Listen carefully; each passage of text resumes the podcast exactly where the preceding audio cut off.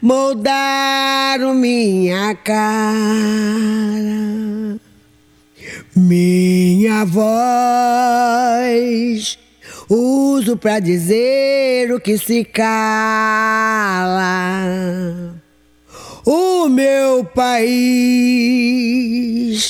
é meu lugar de fala.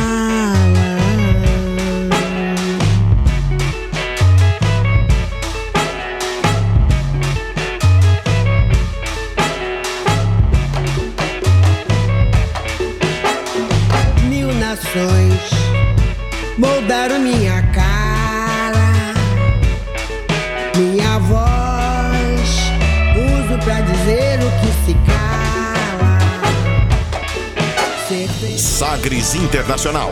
Os principais fatos do cenário mundial com credibilidade e análises profundas.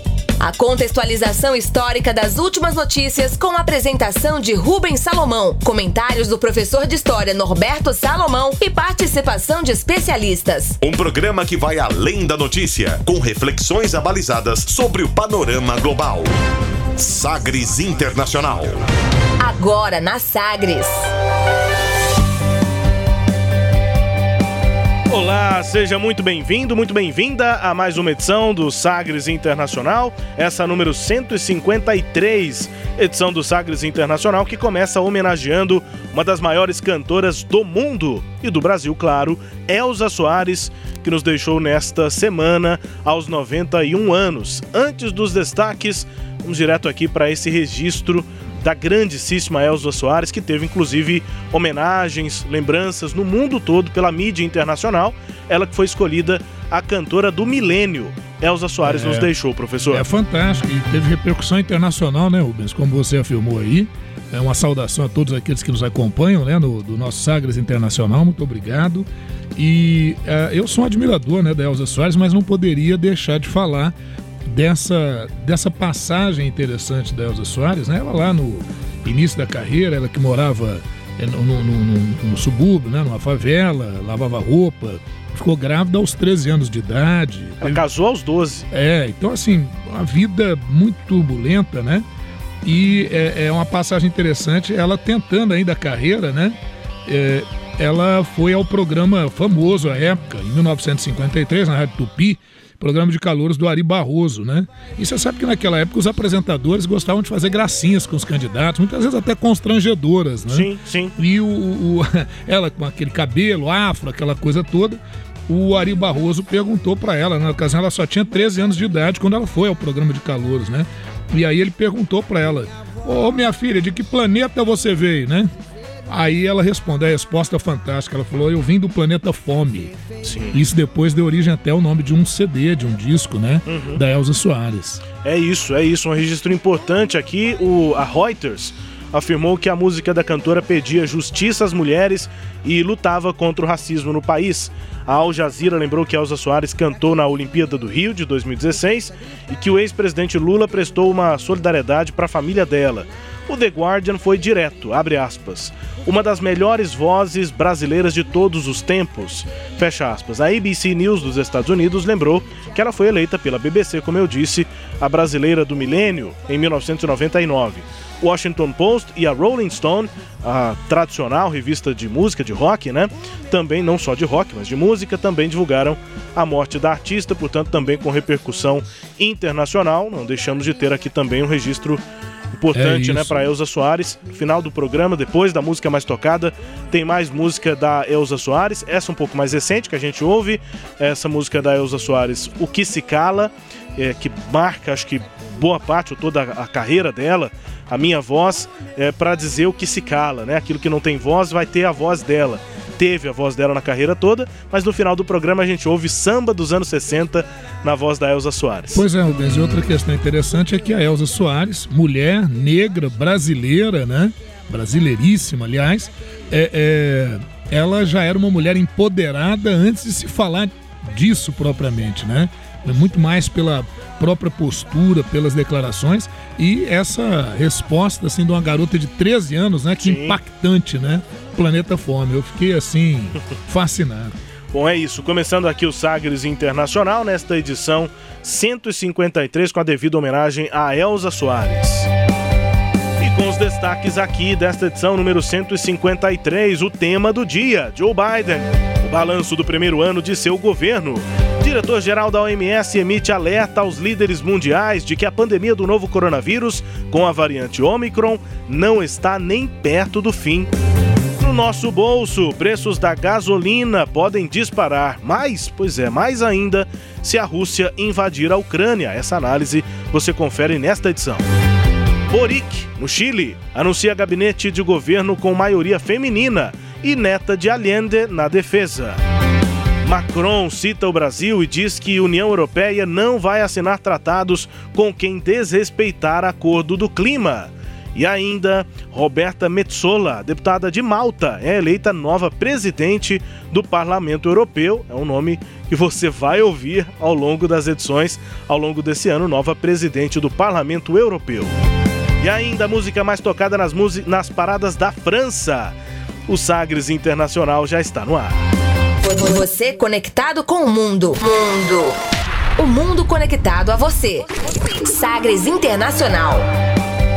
Professor já deu oi, tudo bem com a gente? Professor, como vamos, hein? Com muitos casos aí dessa Omicron, né? Como é, isso está se espalhando, é um momento de terceira onda da pandemia. Mas e aí, professor, tudo bem? Tudo jóia, tudo bom. Satisfação grande novamente estarmos aqui para refletirmos sobre o cenário internacional, né? E sobre o Omicron, nós, Omicron e Covid, uhum. é, a gente vai falar bastante aqui. Vamos fazer dar uma geralzinha aí, aproveitando o abre aspas, né, do, desse nosso programa. É isso, já agora, primeiro quadro do Sagres Internacional, devidamente apresentado, o professor de História e Geopolítica, Norberto Salomão, na produção, comentários aqui do programa, comigo na apresentação, Rubens Salomão. Como sempre, começamos o programa conferindo declaração de destaque nesta semana. Agora, as frases bem ou mal ditas por aí. Sim, pero la canción...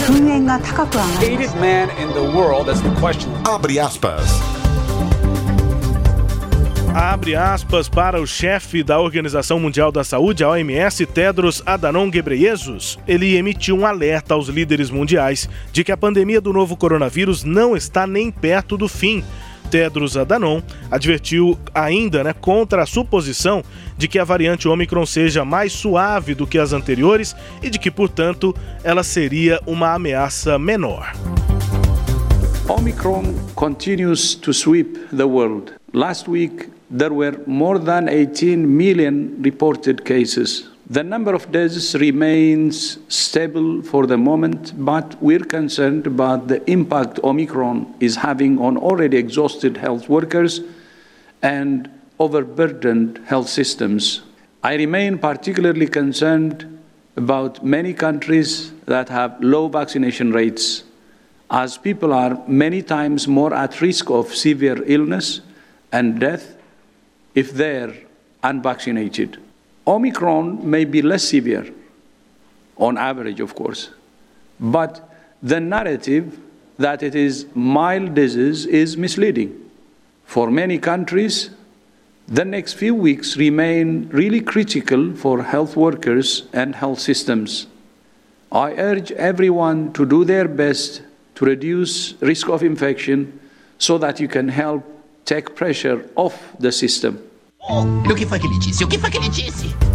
É, foi que disse aí, né, para traduzir Tedros Adhanom Ghebreyesus, o chefe da OMS, abre aspas. A variante Omicron continua a varrer o mundo. Na última semana, tivemos mais de 18 milhões de casos confirmados.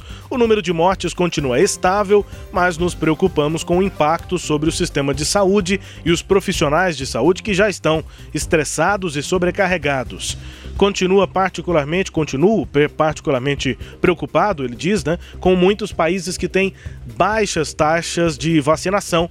As pessoas são muito mais suscetíveis a casos graves e morte se não estiverem vacinadas.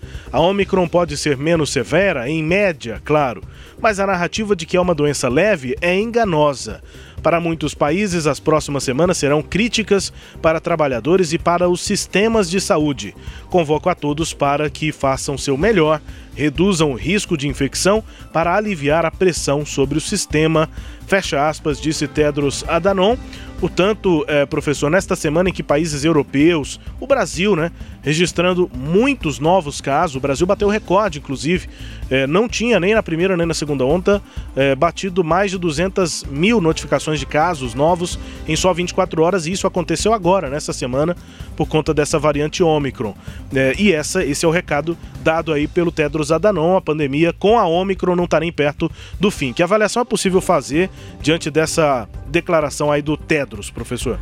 Pois é, né, Rubens? Essa declaração do Tedros Adhanom faz to total sentido, principalmente tendo em vista essa, o, o, os números né, que vão se apresentando aí pelo mundo, que apontam um aumento de casos. Quer dizer, essa Ômicron, né, essa variante, ela vem com um caráter muito mais é, é, é transmissível, apesar de que, ainda bem, né, a, a, os números em, em UTIs, em, em, nos centros de recuperação, eles estão menores, né, e o número de mortes também provocados pela Omicron parecem também serem menores. Agora, os países europeus seguem, né, Rubens, registrando recordes de novos casos. Não só europeus, né? A gente centrou aqui um pouquinho nesses países europeus, até em função de algumas medidas que eles buscarão aí adotar nesse processo, né?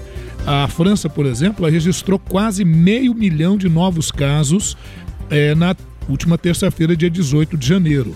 Até o momento, 79,6%, em torno de 53 milhões é, é, de habitantes lá da França já receberam é, pelo menos uma dose de alguma das vacinas aí contra a Covid. 77,6%, 52 milhões aproximadamente, tem a cobertura completa com as duas doses e tal. Mais de 32 milhões de pessoas já receberam a dose de reforço. Então a vacinação na França caminha razoavelmente bem. Ah, mesmo assim, é uma preocupação muito grande do governo francês, né? até porque tem eleição lá agora e tudo, né? Então, proximamente eleições lá. A Alemanha registrou na, na última quarta-feira, dia 19, mais de 100 mil novas infecções em 24 horas. É a primeira vez que esse número é alcançado desde o início da pandemia. A gente sabe que a Alemanha teve um histórico ali, inicial, quando da pandemia, de conseguir conter né, os casos e tudo mas lá, principalmente no, no, no, leste da Alemanha, na parte da antiga Alemanha Oriental, há uma resistência muito grande à vacinação, né? E o ministro da Saúde, o Karl Lautenbach, é, diz que o pico de, de infecções não foi atingido ainda lá na Alemanha, então isso é um elemento bastante preocupante. E se continuar assim, a Alemanha está prometendo para abril ou maio implantar a vacinação obrigatória, o que é sempre muito polêmico, né? Já em Portugal, que é o, maior, o, país com o maior índice de vacinação da União Europeia, 90% da população está imunizada em Portugal, né? é a maior taxa da União Europeia. O surto da doença preocupa. Registrou 43.729 casos na última terça-feira, dia 18 de janeiro. Mesmo assim, o governo português autorizou que eleitores que estiverem em confinamento obrigatório porque foram infectados pela Covid ou porque tinham contatos é, que gerariam riscos, que eles vão poder votar nas eleições agora de 30 de janeiro lá em Portugal. Agora vem o, quem vem na contramão do processo, né, que é o Reino Unido. O Reino Unido registrou também na terça-feira, última, 18 de janeiro, 438 mortes por Covid uh, em 24 horas. Esse é o maior número diário em mais de um ano. O último pico foi lá em 24 de fevereiro de 2021, com 443 mortes. Agora, a, apesar de tudo isso, né, o, o, a plataforma Our World in Data, é, ligada à Universidade de Oxford, diz que a média móvel de mortes passou de 73 óbitos em, em 29 de, de dezembro para 264 agora na segunda-feira de 17 de janeiro. Então, de 73 para 264. Então, aumentou. Só que as autoridades lá no Reino Unido estão dizendo o seguinte, Rubens, que já alcançou o pico e, portanto, eles já podem desmobilizar aquelas medidas restritivas. O Boris Johnson, o Bojo, nós sabemos que não está com grande popularidade por lá. E agora, para a próxima semana, na Inglaterra, aquelas medidas é, é, obrigatórias, como uso de máscara, é, trabalho home office, vão deixar de ser utilizadas na Inglaterra. Não é em todo o Reino Unido, não. Por exemplo, País de Gales, Irlanda do Norte, Escócia não vão adotar essa liberação, não, mas a Inglaterra sim vai adotá-la. Na Áustria, é o primeiro país da Europa a aprovar a vacinação obrigatória. Os casos lá também têm crescido e o parlamento aprovou uh, com maioria bem considerável, principalmente com a ajuda do Partido Verde lá na Áustria, que a partir do dia 4 de fevereiro a vacinação passa a ser obrigatória. Isso gerou fortes protestos, já tinham ocorrido manifestações públicas contra esse tipo de medida, que é considerada contra a liberdade do indivíduo, enfim. E aí, normalmente, quem se aproveita disso são aqueles partidos de extrema-direita, né? Lá na, na, na Áustria. O, ah, e outra coisa, quem não se vacinar vai ter que pagar uma multa de 3.600 euros, quer dizer, uma multa pesada. O líder do partido da extrema-direita, o FPO, né? o Freiheitliche Partei Österreichs, Partido da Liberdade da Áustria, do Herbert Kickl, ele posicionou e disse que uh, o projeto abre a via para o totalitarismo, quer dizer, para aquele governo autoritário e tal. Hoje nós não temos maioria no parlamento, mas temos fora, quer dizer, a gente pode esperar lá para a Áustria uma agitação considerável dos antivacinas, né? Só que lá na Áustria, cerca de 72% dos 8,9 milhões de habitantes já tem o esquema vacinal completo, 72%. Então é uma, é uma vantagem nesse sentido, né? Apesar disso, o número é menor do que, proporcionalmente, que países como a França a Espanha. Portugal nem se fala porque ele está na frente nesse processo. Leste europeu, a gente tem um problema muito sério é, ali na região da Rússia, da Eslovênia, da Sérvia, da Croácia e vem registrando aumento de casos, lá também uma resistência à vacinação. Agora, Rubens, de tudo isso, então, não tem solução? Como é que está a situação? Já há cinco remédios aprovados pela OMS, remédios, medicamentos, para o tratamento da Covid. Eu tenho o nome dos remédios, mas não vou falar aqui para não parecer questão de prescrição. Acho que não é bom a gente ficar divulgando nome de remédio. Vá até seu médico, procure saber, mas já há remédios sim para o tratamento da Covid com a aprovação da OMS. Outra coisa que é bem diferente lá do início, que muita gente pode pensar, e agora vai fechar tudo de novo? Eu entendo que hoje no mundo nós estamos em uma condição bem melhor e temos um conhecimento bem maior do que nós tínhamos lá no início da pandemia. Acrescentar que a gente tem números recordes também no Japão e acrescentar que lá na China uma política de Covid zero, que vinha dando certo. Só que tem um problema, Rubens. Com a variante Omicron, hum. não está batendo muito aquelas restrições pelo governo. Na China é um governo que tem aquele poder autoritário, então ele isola uma região. Para as variantes anteriores funcionava, para a Ômicron não está funcionando. Isso pode gerar um, um, um problema de abastecimento, ela de vaza, suprimento. Né? Ela sai do, do isolamento. Pois é, e isso pode gerar um problema de abastecimento, afetar a economia chinesa e afetando a economia chinesa pode afetar a economia mundial, conforme o programa nosso da edição passada, que já vive um quadro inflacionário considerável. É isso, portanto, preocupações aí também na economia, né? Da pandemia e essa variante Omicron, a partir da declaração de preocupação aí de alerta do Tedros Adhanom Ghebreyesus, o chefe da OMS. Tempo aqui, além do nosso abre aspas, para o tema do dia. Navegando pelos mares da informação. Sagres Internacional.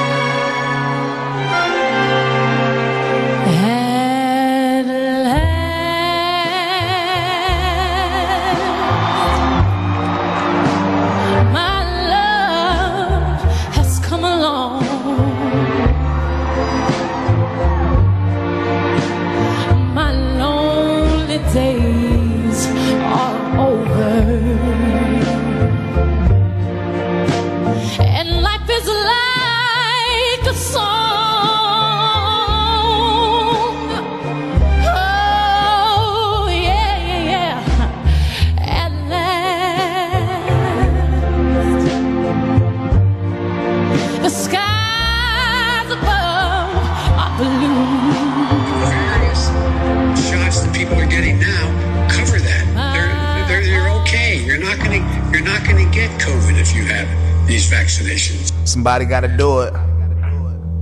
Hey, let's go, Brandon. I keep a drum like I'm Nick Cannon. Hey, hey, let's go, Brandon. Pandemic ain't real, they just planned it. Hey, hey, let's go, Brandon. When you ask questions, they start banning. Hey, hey, let's go, Brandon. Hey, hey, let's go, Brandon. Hey, hey, let's go, Brandon. I keep a drum like I'm Nick Cannon. Hey, hey, let's go, Brandon. Pandemic ain't real, they just planned it. Hey, hey, let's go, Brandon. You ask questions, they start banning. Hey, hey, let's go Brandon. Hey, let's go Brandon. Hey, hey. Tema do dia, começando aqui nessa edição 153 do Sagres Internacional, ouvindo duas músicas aí pra gente fazer então essa avaliação do primeiro ano do governo do Joe Biden. E aí eu vou explicar as músicas, porque da escolha delas, essa interpretação da música At Last, Até Que Enfim, né? Música romântica, né? Lindíssima música, na voz da Beyoncé, no dia ali de posse, né? Aquele jantar que foi feito, um baile assim, no dia da posse de Barack Obama.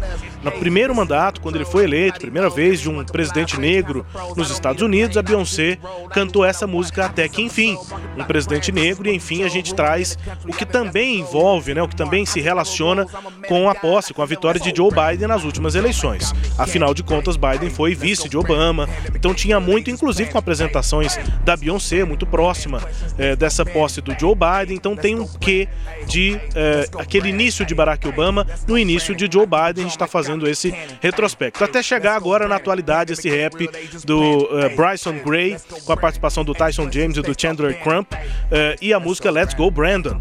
É chamado ali de um amigo, né, o Brandon, mas tentando convocar as pessoas e principalmente os conservadores nos Estados Unidos para se insurgirem culturalmente, e essa é a palavra usada mesmo, é, contra o governo Biden, contra os democratas, contra a centro-esquerda, é, ou seja, uma tentativa ali de mobilizar os trumpistas, os republicanos, os conservadores contra o governo Biden, fazendo oposição a várias questões relacionadas a esse primeiro ano.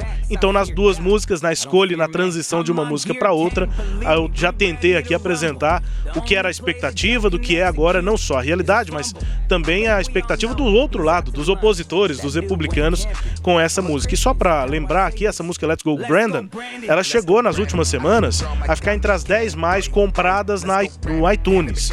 Ou seja, quanto mais as pessoas pagavam, é um dólar a música, você paga um dólar e recebe a música é, no seu iPhone, no seu iPod, enfim, no seu aparelho Apple.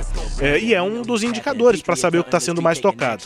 Só que o que, que o pessoal faz, esse rapper e os conservadores? Eles estão fazendo exatamente dessa música um manifesto contra o governo do Joe Biden e mais ainda uma tentativa de juntar os conservadores. E aí eles estão pagando por isso, estão pagando um dólar e é por conta desse chamado que os conservadores estão dando dinheiro. Não está entre as músicas mais tocadas, digamos que organicamente, nos Estados Unidos, mas na, na iTunes, onde dá para alguém ir lá e pagar e incentivar a música lá, isso. eles estão entre os 10 mais. Então, o, o que Beyoncé é uma... e o rap aqui contra o Biden. Professor. É isso, não, e o que você falou há pouco, que é uma marca do, dos grupos mais de direita, de extrema direita, sim, que é o ativismo digital. É. Nisso eles estão muito, muito mais avançados do que aquela, a, a, as outras estruturas de centro-esquerda, que acho que ainda precisam se atualizar um pouco mais nessa, nessa eu, questão eu desse que, exemplo, espaço. É, mas né? a campanha do Obama, a primeira principalmente, ela já foi de, de muitas redes sociais. Mas o que eu acho que a direita faz muito bem é mobilizar os grupos. Isso, né? é. Os grupos se tornam muito unidos e participam. É um ativismo mesmo. É, e aí eles colocam, pegam é, produtos que aparentemente não seriam grandes e se tornam grandes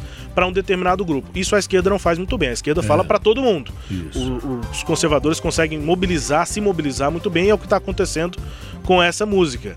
É, e aí tem outras músicas aqui que falam ou sobre a eleição em si do Biden, como foi aquela disputa com Trump, é, como outros aspectos aqui. Também temos mais músicas para ouvir ao longo desse tema, que é um balanço, uma avaliação do primeiro ano do governo de Joe Biden, professor.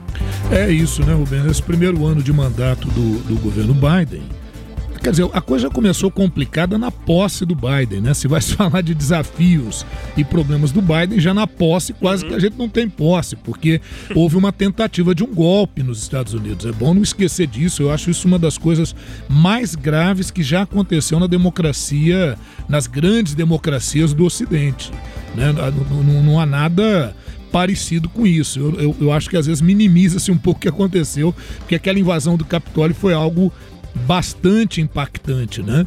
É, e a partir dali, quando o Biden entra, tem uma série de, de questões que ele precisa resolver. A gente observa que os grandes desafios, e o próprio Biden fala isso, né? O Biden diz: olha, os meus maiores desafios são inflação e a pandemia. Esses são dois elementos é, a, a, serem combatidos, assim, a serem enfrentados com maior é, empenho, né? Mas não é só isso, a gente sabe que o Biden tem outras demandas também, outros complicadores. Como, como não poderia ser, ser diferente, né, Rubens? O, o, presidente Biden está à frente da maior potência mundial, né? Ou se não, de uma das maiores potências mundiais. E a gente percebe que ele já pega a pandemia lá pelo já com um processo grande, né? De, a pandemia de 2020, ele assume agora, assume em 2021, completando um ano, então ele enfrentou todo aquele processo.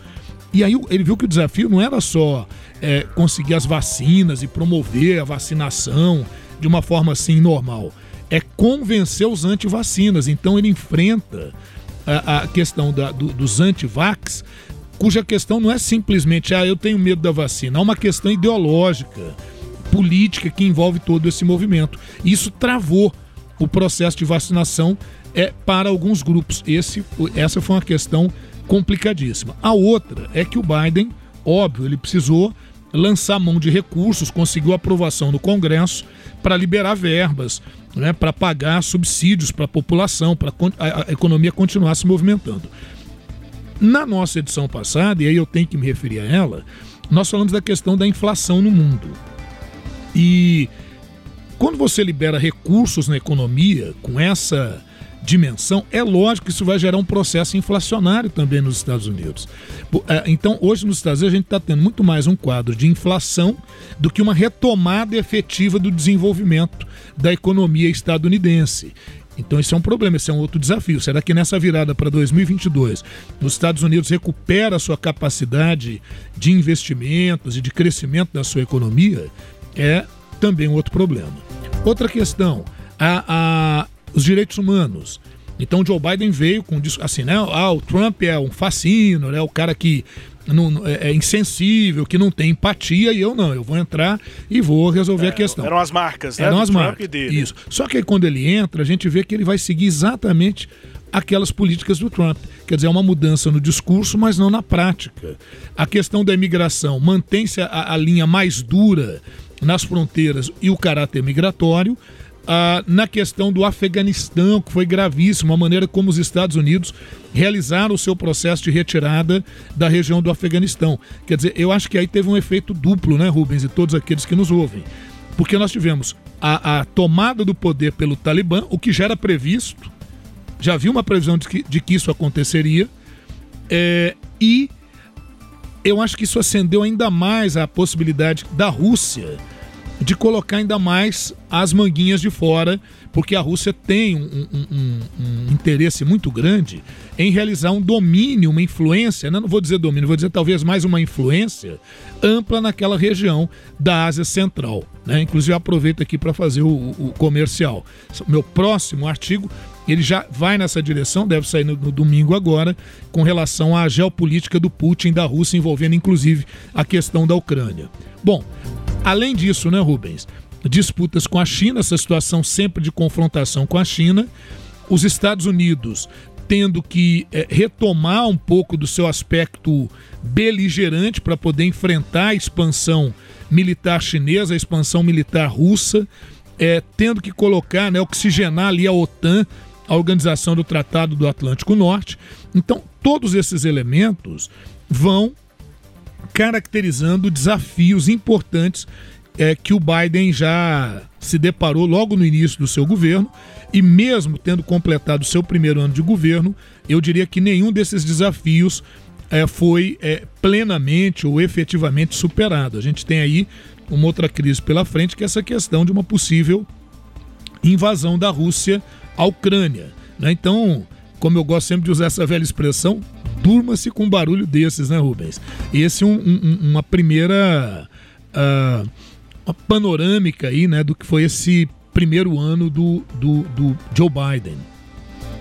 Got blood on my hands.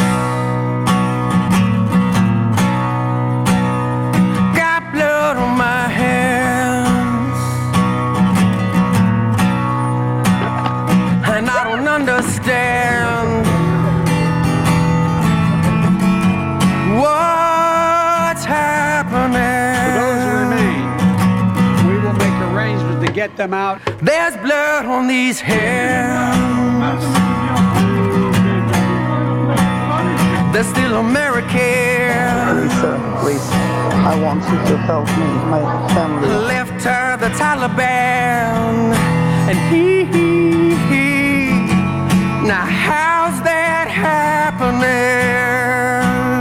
Any Afghans may leave the country, including those who work for Americans.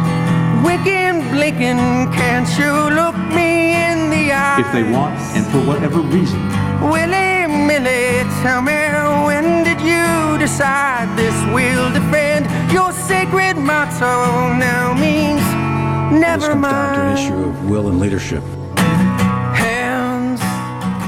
Tema do dia, fazendo um balanço aí sobre essa gestão de Joe Biden e essa música sobre um tema que o senhor citou, professor, as decisões aí do governo americano sobre o Afeganistão e a retirada de tropas. E aí vem a música Blood on My Hands, Sangue nas Minhas Mãos, do cantor John Ondrasik, eh, que não é um cantor extremamente conhecido nos Estados Unidos, não foi uma música extremamente tocada, não foi um grande sucesso, mas foi a principal música de protesto contra o governo Biden nesse primeiro ano. Inclusive ele toca na rua, né? Ele...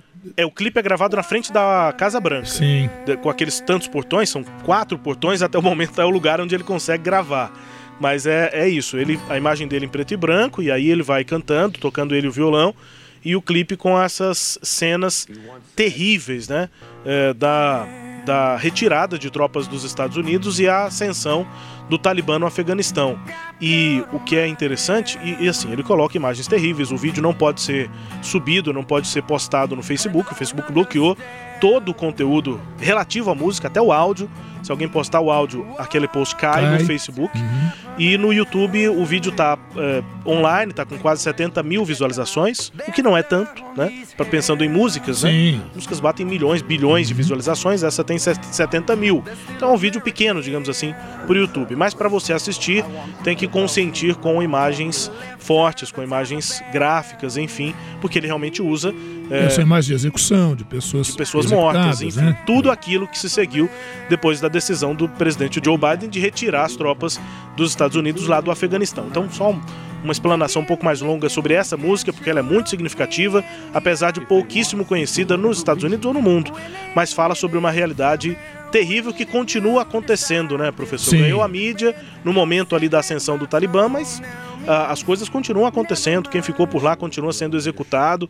Eh, no momento, inclusive, a lista foi eh, especulada, ela foi eh, noticiada, uma lista de pessoas que ficaram no, no- Afeganistão, que não conseguiram sair, e que era uma lista de pessoas que não eram benquistas. Sim. É claro Ou que seja, isso que se estavam tornou- na lista é negra, claro que se né? tornou uma lista de execução. De execução. Pessoas que foram executadas. E é essa crítica aí desse cantor, o John Ondrasik, eh, nessa música sobre esse ponto aí da administração Biden, professor. É, é isso, né, Rubens? É, E, e- e aí o que fica, né, o que se questiona é, e aí depois de- de- disso tudo, a, a, a questão é muito mais de entusiasmo ou de frustração Pois é, depois da eleição relação, do né? Biden, né? Com, a, com, a, com a histórica passagem de um presidente por um mandato só, né? Isso. O que é uma, uma relação é, única, assim, pouquíssimos casos, né? Então Trump um mandato só.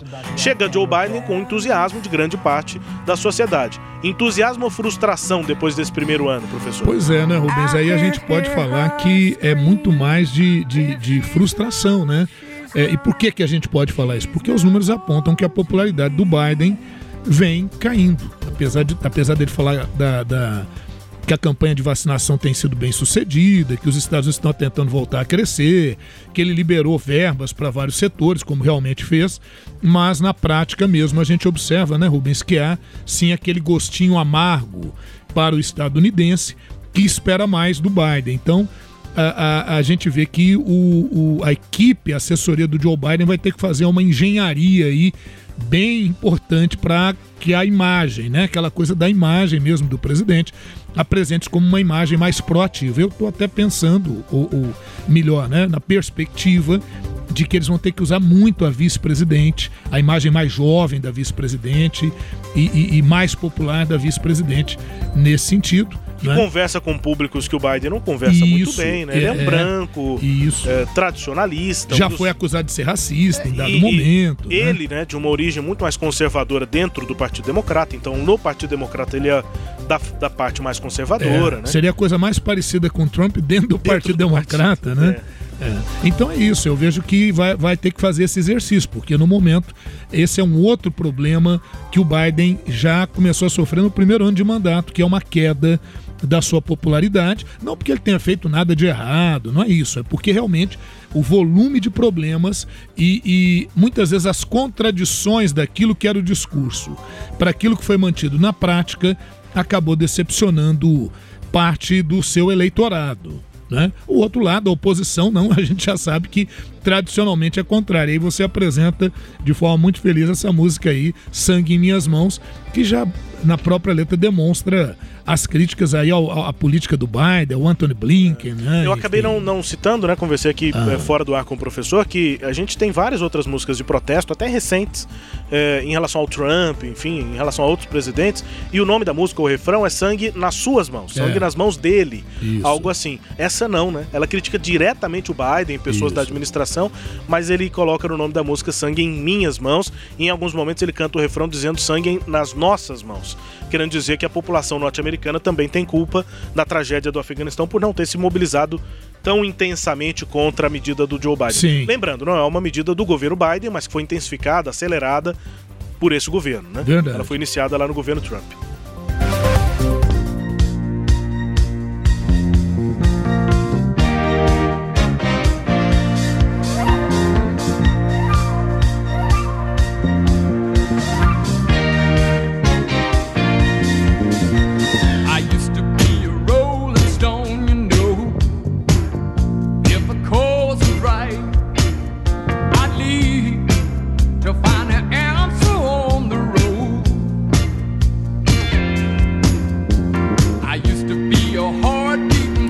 Aqui no nosso tema do dia, professor, com Elton John, Philadelphia Freedom.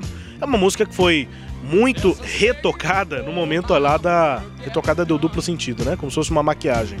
Ela voltou a ser tocada nos, nas plataformas de streaming é, no momento da eleição do Joe Biden. É, principalmente ali na, no momento final, quando foram conseguidos os 270 votos né, no colégio eleitoral para a eleição do Biden naquela coisa de apuração num estado, apuração em outro estado, questionamentos. E aí Philadelphia Freedom, Philadelphia é o nome de um estado norte-americano, liberdade, então a liberdade da Filadélfia, pelo nome da música, pelo, pelo clima de quem estava comemorando a vitória do Biden, música para cima do Elton John foi muito tocada, ela aumentou em 350%, desculpe, ela aumentou em 150% uh, as, os plays aí nas plataformas de streaming. 350%, eu me confundi, porque a, a próxima música é uma que aumentou 350% no momento da eleição. A Filadélfia não é um estado qualquer, né? Lá nós tivemos o primeiro, o segundo Congresso da Filadélfia, o Congresso Continental da Filadélfia, que é o que está marcando, o que marca, aliás, os process, o processo de independência das 13 colônias que depois iriam se tornar os Estados Unidos. Então, Filadélfia também tem esse caráter histórico e da origem, né? do país Estados Unidos da América do Norte.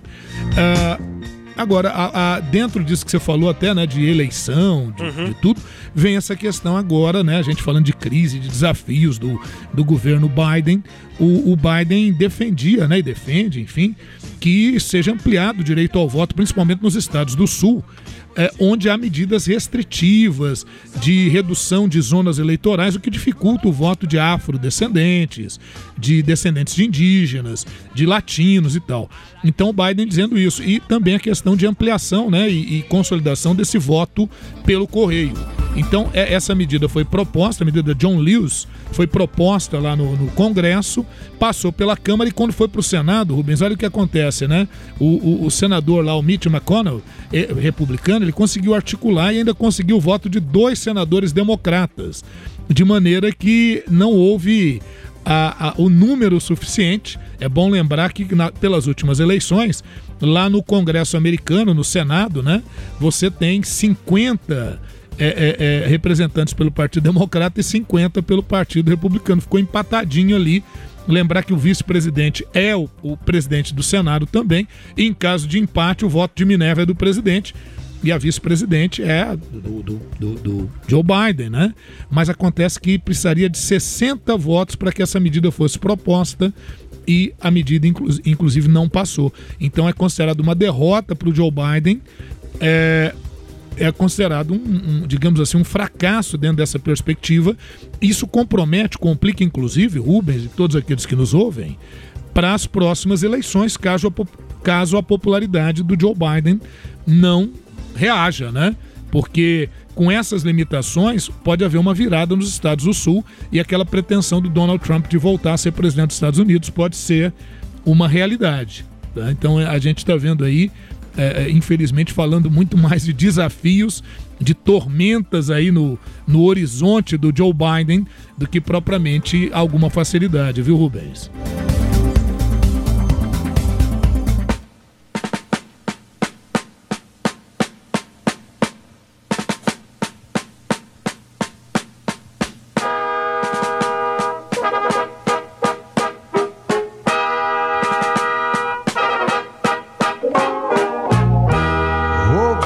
Beautiful.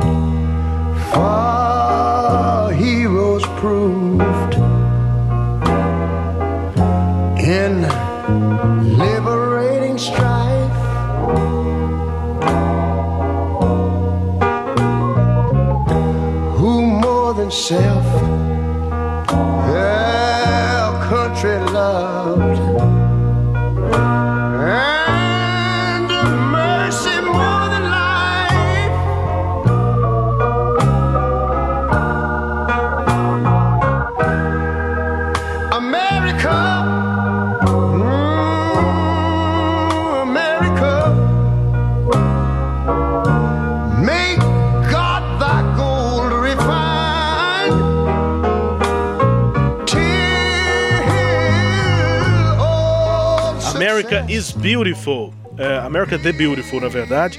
Música aí, portanto, de Ray Charles. Finalizando aqui o nosso tema do dia nessa edição 153. Aí uma opção mais patriótica, viu, professor? O Ray Charles dizendo que, a, que os Estados Unidos são lindos, né? Que o país é lindo, que a América é, é linda, enfim, como eles gostam de se tratar. A América pra gente é bem grandona, Sim. não é só um país, mas a gente respeita como eles se tratam, mas na hora de traduzir, a gente não traduz como América, traduz como Estados Unidos da América. Muito bem, professor. Fim aqui do nosso tema do dia. Estamos atentos aí para esse início de segundo ano cheio de Isso. desafios de Joe Biden. Vamos ver se ele passa de ano, né? Vamos ver se ele passa de ano.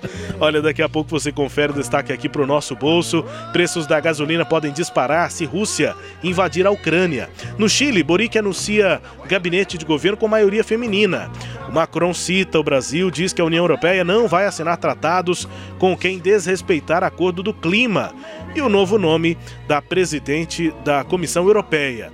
Intervalo, daqui a pouco o Sagres Internacional volta e a gente vai para o intervalo com a música de Ray Charles com America is Beautiful. Did. Heavy brotherhood from sea to shining sea. You know, I wish I had somebody to help me sing this.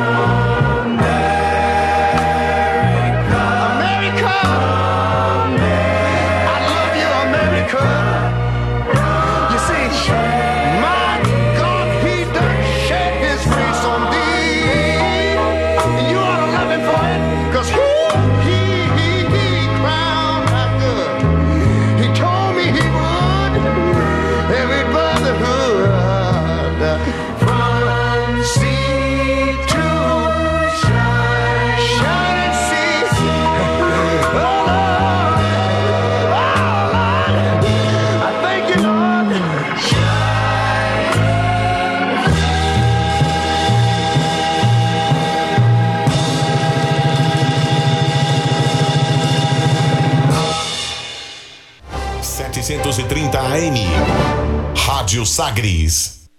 Ei, você, é, recebeu algum conteúdo suspeito que tem aquela cara de fake news? Hum, tá em dúvida se aquela mensagem do grupo de WhatsApp da família ou dos amigos é verdadeira ou não? Nesse momento de informações desencontradas, conte com a Rádio Sagres. Nos programas jornalísticos e quadros de notícias, você consegue saber se qualquer informação é verdadeira ou falsa. Conte com a gente na luta pela verdade. As notícias estão em todo lugar: nos áudios do WhatsApp, nos textões do Facebook, nos 280 caracteres do Twitter e nas fotos do Instagram. Você ouve, lê e observa. Mas você duvida, confere ou confirma? Ou fica indignado e apenas curte e compartilha? A sua atitude faz toda a diferença, porque você tem a escolha de levar uma informação falsa adiante ou fazê-la parar ali. Em tempos de fake news, quem se certifica sai na frente. Por isso, aqui na Sagres você pode ouvir e compartilhar sem se preocupar, porque nós estamos sempre de olhos e ouvidos bem abertos. Sagres, aqui pode confiar. Entretenimento. Jornalismo. Prestação de serviços. Rádio Sagres. Em tom maior.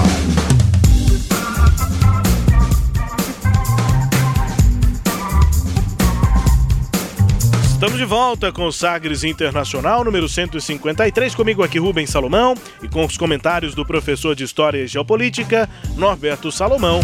A partir de agora, para girar as informações pelo mundo. Velas ao mar.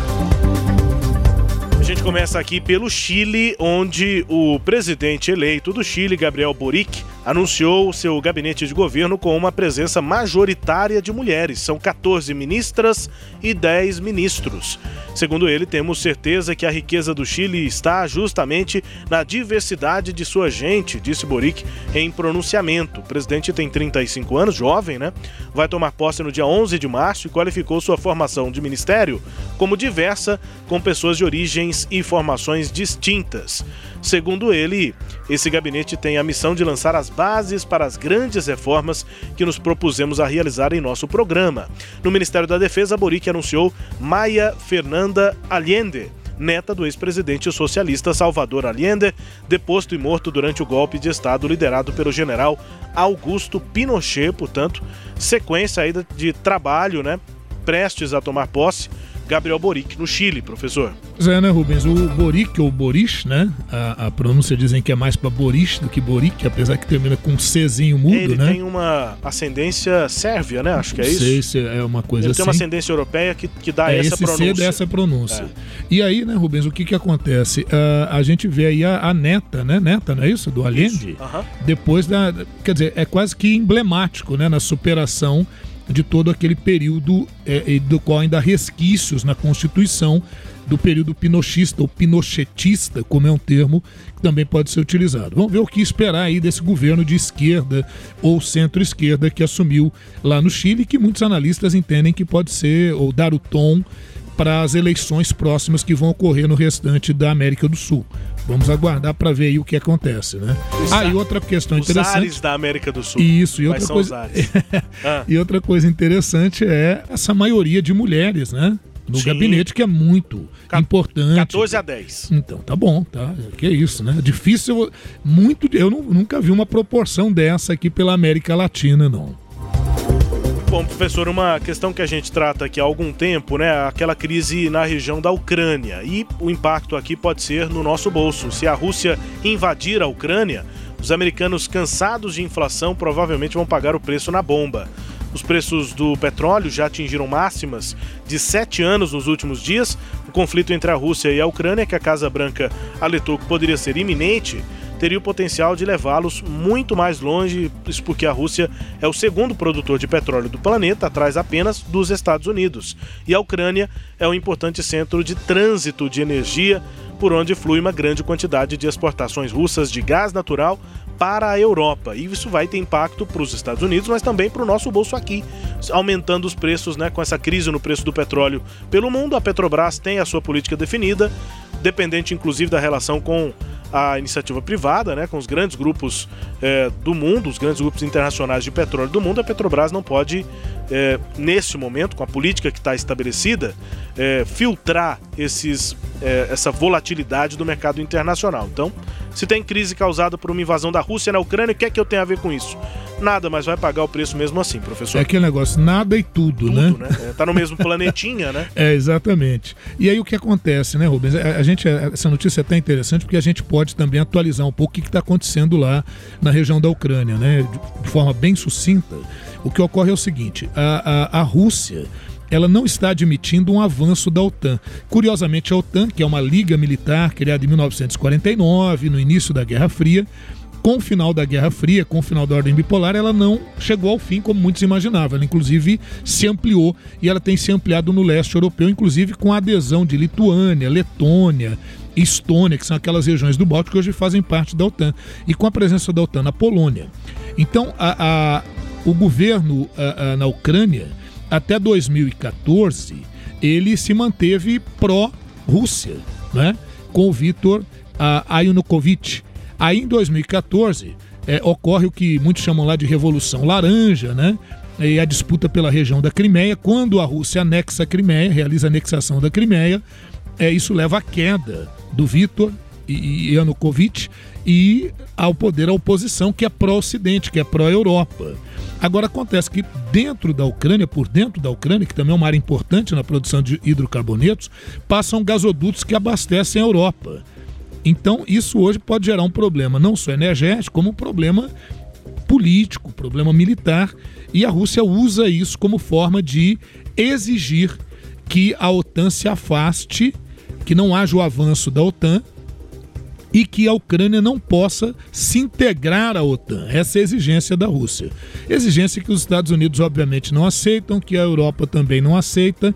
A coisa está mal parada. A verdade é que tem aproximadamente 175 mil soldados russos na fronteira com a Ucrânia e que a qualquer momento podem invadir, sim, aquela região.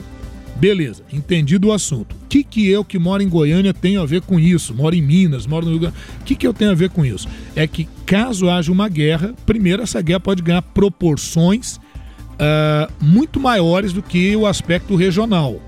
Né? É, só, é bom lembrar que as duas primeiras grandes guerras mundiais começaram pelo leste europeu tanto na Primeira Guerra Mundial, quando houve o assassinato do arquiduque da Áustria, Francisco Ferdinando ali na região da Bósnia Herzegovina, Herzegovina, pertinho ali da Sérvia, foi início da Primeira Guerra Mundial em 1914, como depois também no leste europeu, quando da invasão, invasão de Hitler à Polônia em 1939. Agora, no início do século XXI, a gente está com esse pepino lá na Ucrânia. Peraí, professor, você está dizendo que ali pode surgir uma terceira guerra mundial?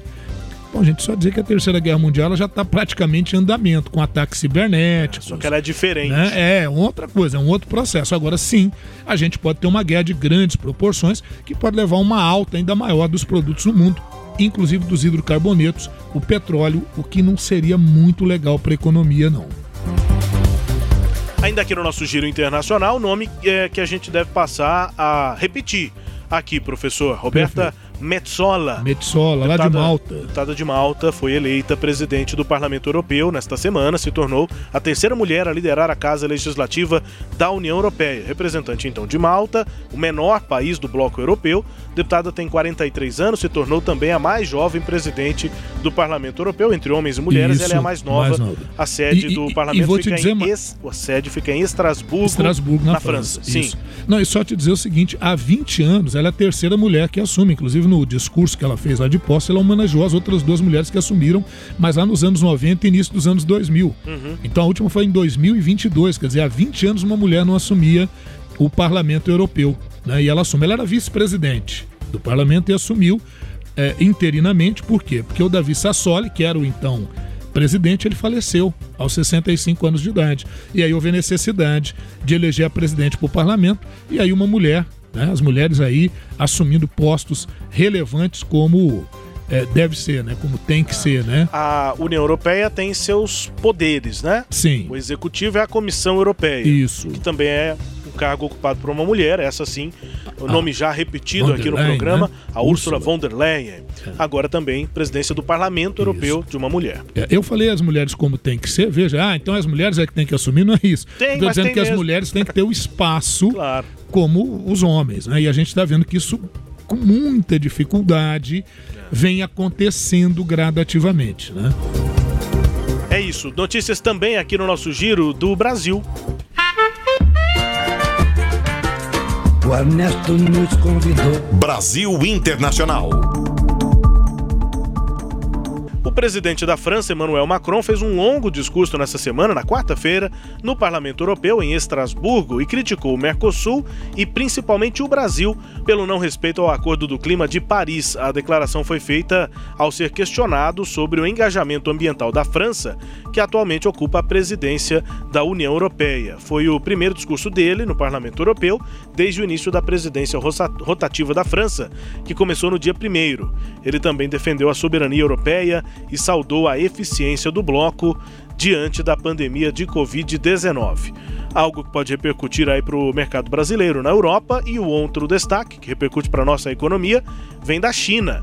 As importações chinesas, ou seja, o que a China compra de soja, eh, vindo dos Estados Unidos, a produto vindo dos Estados Unidos, aumentou em 2021 em relação ao ano anterior, 2020, em meio ao avanço da, de compras agrícolas de Pequim sob um acordo comercial com Washington, enquanto os embarques brasileiros anuais caíram é o que aponta aí, portanto, né, dados alfandegários da China nesta quinta-feira. A gente até previu isso aqui, né?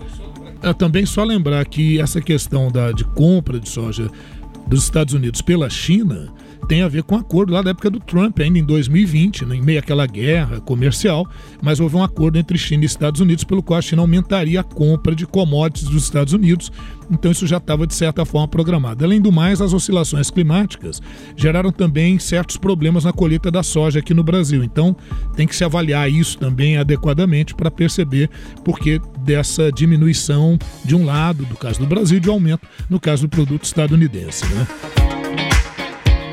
Isso aí, vamos embora nesta edição 153, conferindo música bem tocada na França. Confira.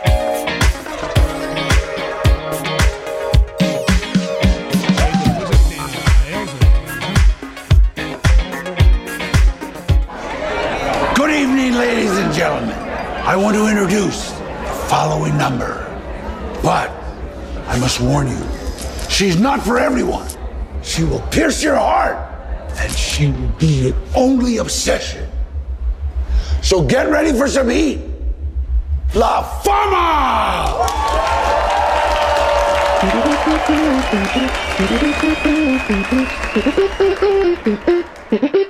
Lo que pasó,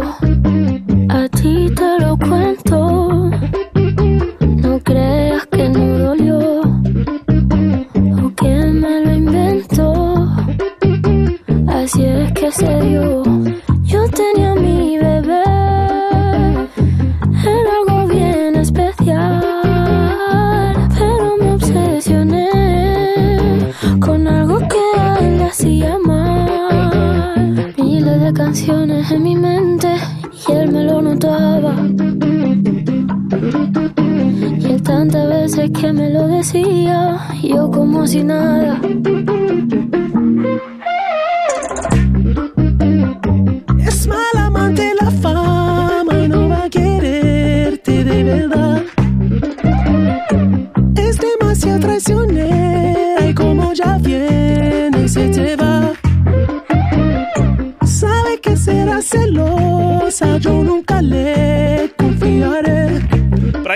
Aqui na edição 153, o professor tá dançando aqui. Bolero, né, professor? É bom, né? Bolero, o, o Calypso, né? Quase É, que eu vi. Eu pensei que a Joana fosse entrar a qualquer momento aí cantando. Qualquer momento ela poderia. Vinda de Goiânia. Aliás, mo- ela- instalada em é, Goiânia. Instalada em, em Goiânia já tem um tempo. Professor, essa aí é a Rosalia. Rosalia Vila Tobeja. Ela que tem 30 anos, vai fazer 30 anos em setembro desse ano. Conhecida apenas como Rosalia, cantora espanhola, compositora, produtora musical, conhecida por interpretações, interpretações modernas da música flamenca. É, e aí ela cruzou fronteiras linguísticas é, depois E de receber rítmicas também, né? também, recebendo elogios aí de influenciadores internacionais, colaborou com alguns artistas e nessa música com a banda The Weeknd dos Estados Unidos, que também emplacou grande sucesso aí nos últimos anos. Rosalia, portanto, com o que parece um bolero, enfim, música flamenca, é o que ela canta e a gente fica esperando pela parceria com The Weeknd. Quem começa a ouvir a música e não conhece, pensa, ah, algum momento ela vai virar um, um dance, uma pegada de rock, alguma coisa assim, mas não. É isso aí, é a música flamenca mesmo, na voz da Rosalia e com The Weeknd. Para ir embora, professor. É isso, né, Rubens? Agradecer a todos aqueles que nos prestigiam, por favor, continuem fazendo, nos acompanhem nos podcasts, é, acompanhem também os artigos que a gente tem publicado aí, né, no Sagres Internacional. Agradecimento ao sistema Sagres de Comunicação, um grande abraço e até a próxima edição. Tchau, pessoal. Grande abraço aí, obrigado pela sua companhia e a gente volta na próxima edição. Até mais. Yo sé que será celosa, yo nunca le confiaré. Si quiero duermo con ella, pero nunca me la voy a casar. What a show! Give it up for La Fama! Don't forget, Se acaso você chegasse no meu chateau me encontrasse, aquela mulher que você gostou.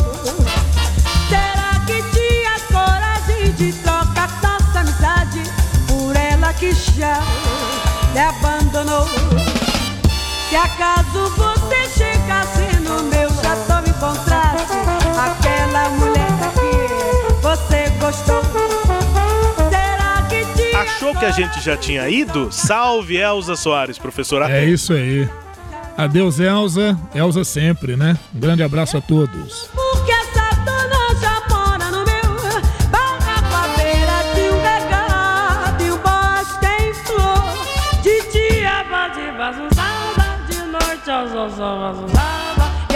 Nós vamos vivendo